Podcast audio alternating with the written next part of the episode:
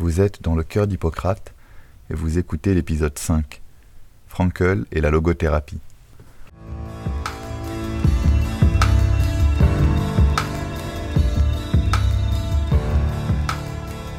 Bonjour, c'est une grande joie pour moi de vous accueillir une fois de plus dans le cœur d'Hippocrate, le podcast Médecine et Philo. Le rendez-vous du jeudi commence à se construire et se pérenniser.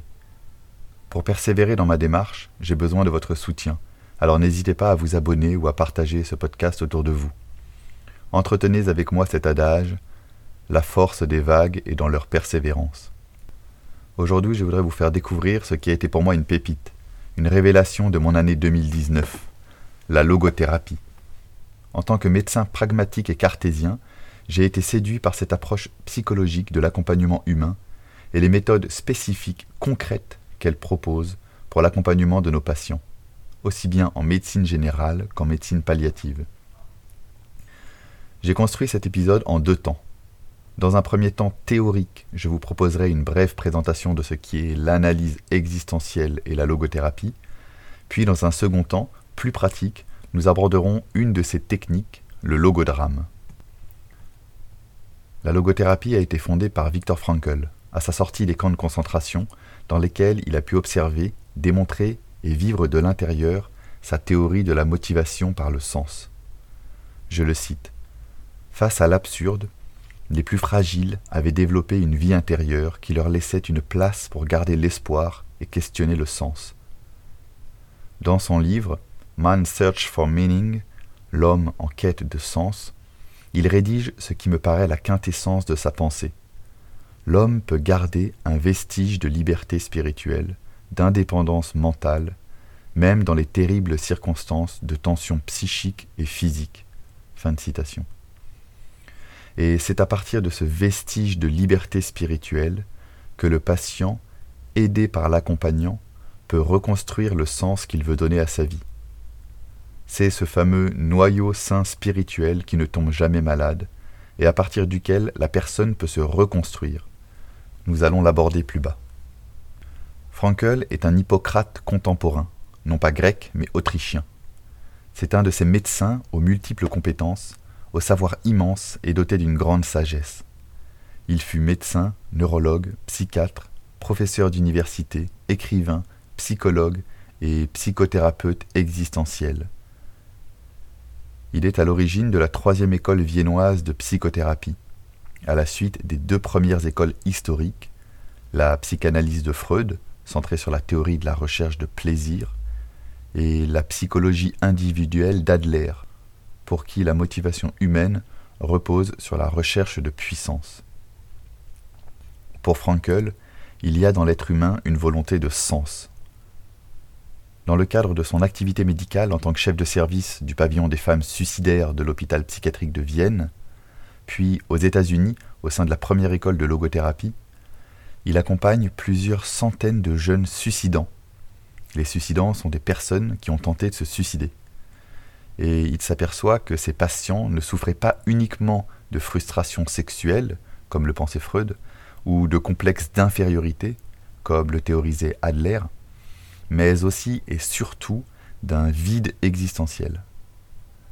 Frankel postule que la recherche d'une vie sensée constituerait la motivation humaine fondamentale, tandis que la perte de sens serait à l'origine du vide existentiel.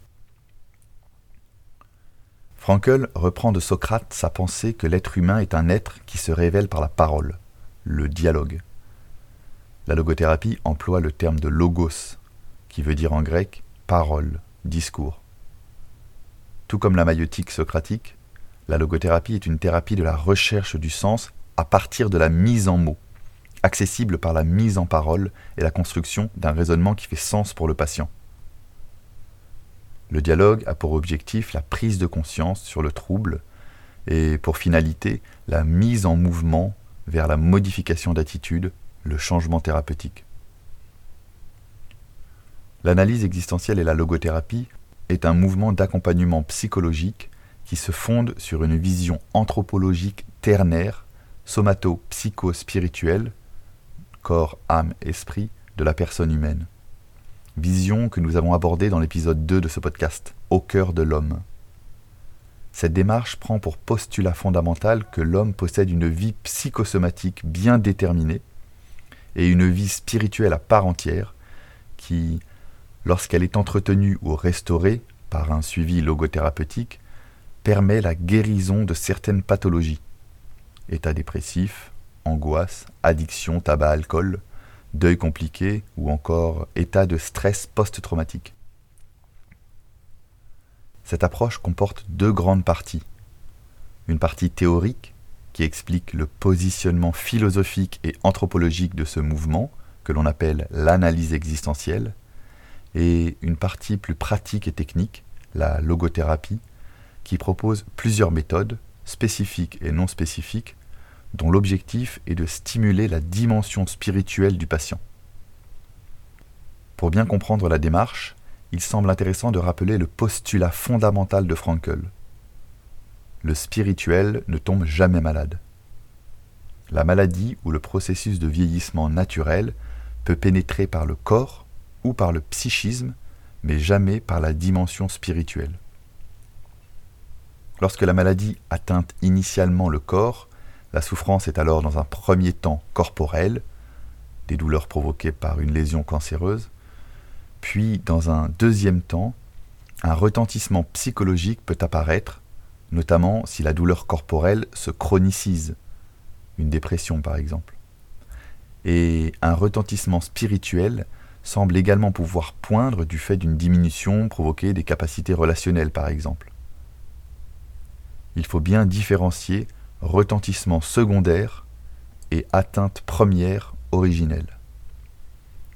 Dans le cas d'une atteinte originellement psychologique ou psychiatrique, psychose, schizophrénie, état dépressif majeur, la souffrance est alors initialement psychologique, anxiété, tristesse, puis le retentissement peut être corporel, tension, céphalée, éruption cutanée par somatisation, et in fine, la souffrance peut atteindre la sphère spirituelle par atteinte des possibilités relationnelles et créatives, par exemple mais l'atteinte n'est jamais originellement spirituelle. Nous avons donc posé le postulat logothérapeutique frankelien la noésis ne tombe jamais malade. La zone spirituelle de l'être humain est un noyau perpétuellement sain.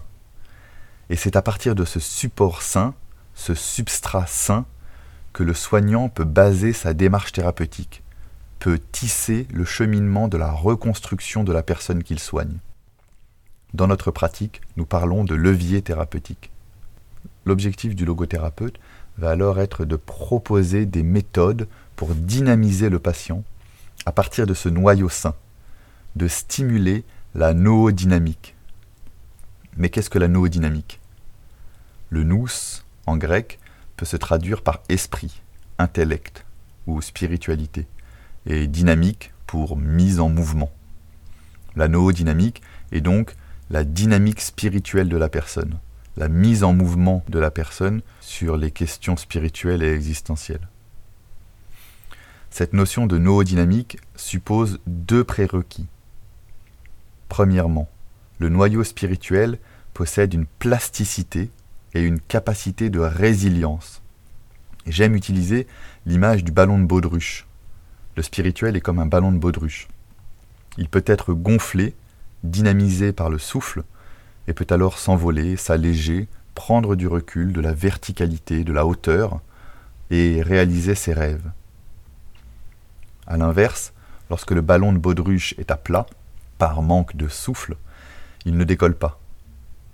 Il peut être atrophié, rouillé, par manque d'exercice, d'entraînement et d'entretien, ou étouffé par l'hégémonie du psychosoma, l'habitus du corps et du psychisme dans nos vies.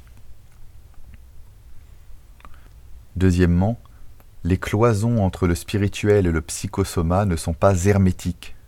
Sur le principe des vases communicants, la dynamisation du spirituel peut générer un impact positif sur les sphères psychologiques et corporelles de la personne humaine. Lorsque le spirituel est rempli par le sens, la relation, la foi, les conséquences sur le psychologique de la personne peuvent être joie, enthousiasme, élan vital, et le retentissement corporel, énergie, force.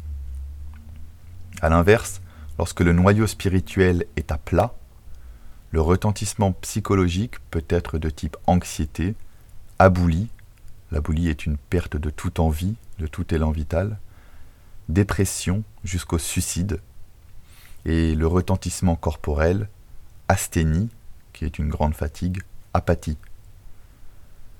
Et d'ailleurs, la noodynamique peut être atténuée, étouffée par les conditions sociétales dans lesquelles évolue la personne. La société, qui ne permet pas le plein accomplissement de la noésis, est décrite par Frankel sous le terme de noogène, à comprendre par ce qui gêne le plein épanouissement du nous, du spirituel, du sens. La société actuelle est génératrice de névroses noogènes, d'après Frankel, c'est-à-dire de troubles psychologiques provoqués par les conditions sociétales dans lesquelles nous évoluons. Par exemple, nous l'avons vu dans le précédent épisode, la société ne semble pas claire dans le positionnement qu'elle entretient avec la mort, et cela n'aide pas notre noodynamique. Lorsque la finalité globale n'est plus explicite, la finalité même de nos actions quotidiennes semble dispersée. L'action et le mouvement lui-même ne sait plus vers quoi il tend, vers quoi il doit aller. Or, c'est lorsque nous nous fixons des objectifs, une finalité avec précision, que nous pouvons orienter nos actions avec finesse, sans perte de temps et d'énergie. Nous savons où nous allons, et le fait de savoir est déjà rassurant. La négation de la finalité, ici la mort, est à l'origine d'une perte de sens dans l'action et perte de temps de vie. La trajectoire de vie est anarchique, distendue, elle perd en harmonie et en énergie. Dans une telle société, finalement, la maladie grave et le vieillissement peuvent être considérés comme une chance. Oui, j'ose le dire, car ils permettent une prise de conscience sur sa propre finalité et d'entrer dans la quête du sens, de booster sa noodynamique. Rappelez-vous la position de Kierkegaard à ce sujet, je cite La véritable maladie est de ne pas avoir conscience d'être mortel. Voilà pour la première partie théorique. Finissons désormais avec un focus pratique sur une des techniques de la logothérapie, le logodrame. Et justement, la technique du logodrame se porte dans cette volonté de faire prendre conscience à la personne qu'il s'inscrit dans une dimension temporelle finie et qui n'a justement pas le temps de perdre son temps pour des futilités. Prendre conscience de la finitude permet d'éviter de gaspiller ces jours qui nous sont comptés. En effet, lorsque nous réintégrons dans notre pensée le fait que nous soyons mortels, chaque minute, chaque seconde se retrouve dans une position réajustée qui permet à la personne de se recentrer, se réaxer sur l'essentiel. La technique du logodrame permet d'éviter les regrets en fin de vie. Peut-être avez-vous déjà entendu parler de Bronnie Ware, infirmière américaine experte en soins palliatifs, qui a publié un livre en 2012 intitulé Les cinq regrets des personnes en fin de vie. Tout au long de sa carrière, elle a recueilli les regrets des personnes qu'elle a accompagnées sur leur lit de mort. Premièrement, j'aurais aimé avoir eu le courage de vivre la vie que je voulais vraiment, pas celle que les autres attendaient de moi. Et ce regret soulève la notion de liberté et d'indépendance par rapport au regard des autres. Deuxièmement, j'aurais dû travailler moins. Sous-entendu, ce n'est pas mon travail qui m'a épanoui, qui a fait sens dans ma vie. Et cela soulève la question des orientations professionnelles et du sens que l'on veut donner à notre vie, justement. Troisièmement, j'aurais aimé avoir le courage d'exprimer mes sentiments, mes émotions. Quatrièmement, j'aurais aimé garder le contact avec mes amis et mes proches. Cinquièmement, j'aurais aimé m'accorder un peu plus de bonheur. Et cela rejoint la question comment atteindre le bonheur? Qu'est-ce que le bonheur? Est-ce un plaisir, une puissance ou davantage de sens? La technique du logodrame, appelée aussi le bilan anticipé de l'existence, permet d'éviter ces regrets en fin de vie. Pour ce faire, elle recherche l'exposition maximale du patient à la perspective de sa fin de vie, pour éveiller le sens de sa responsabilité à l'égard de sa propre vie. C'est un exercice efficace pour s'arracher à la routine du quotidien en se confrontant à la conscience que tout a une fin et qu'il faut se prendre en main ici et maintenant. Il permet d'activer ce que nous appelons en logothérapie la triade existentielle du patient. Sa conscience, sa liberté et sa responsabilité. Et l'application de cette triade est le moteur du changement. Cet exercice de logodrame se déroule en quatre temps.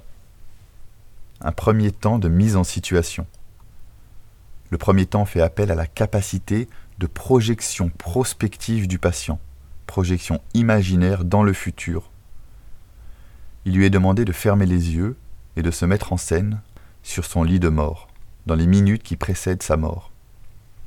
En fonction des possibilités, n'hésitez pas à appuyer sur l'aspect théâtral de ce premier temps le patient peut s'allonger, prévoir une ambiance tamisée, une musique. La profondeur et la réalité de la scénographie aura un impact d'autant plus important sur la prise de conscience du patient sur sa finalité. Le deuxième temps consiste en un dialogue socratique entre l'accompagnant et le patient.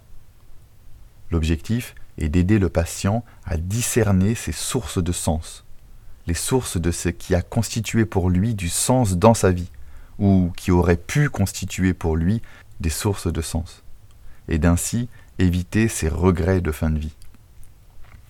Le thérapeute peut initier le dialogue par des questions ouvertes, axées sur la recherche du sens. Par exemple, qu'est-ce qui a le plus compté pour vous dans votre vie?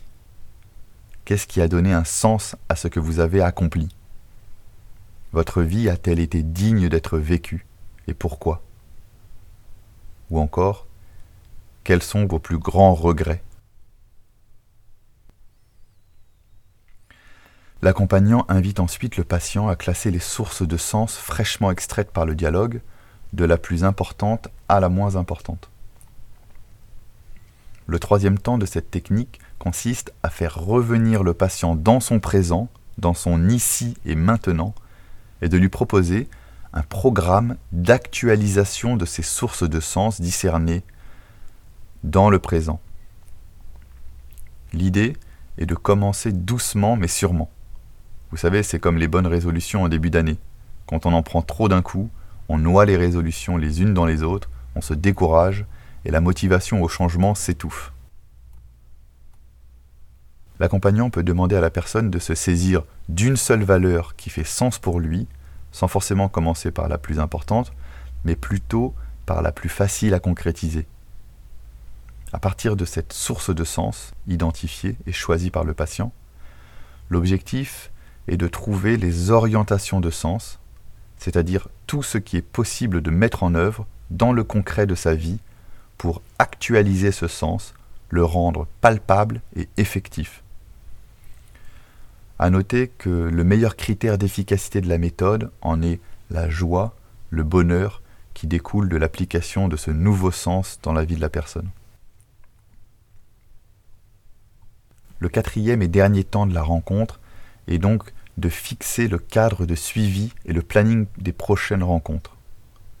Car un des plus importants critères d'efficacité dans une méthodologie du changement est le cadre fixé et la rigueur du suivi.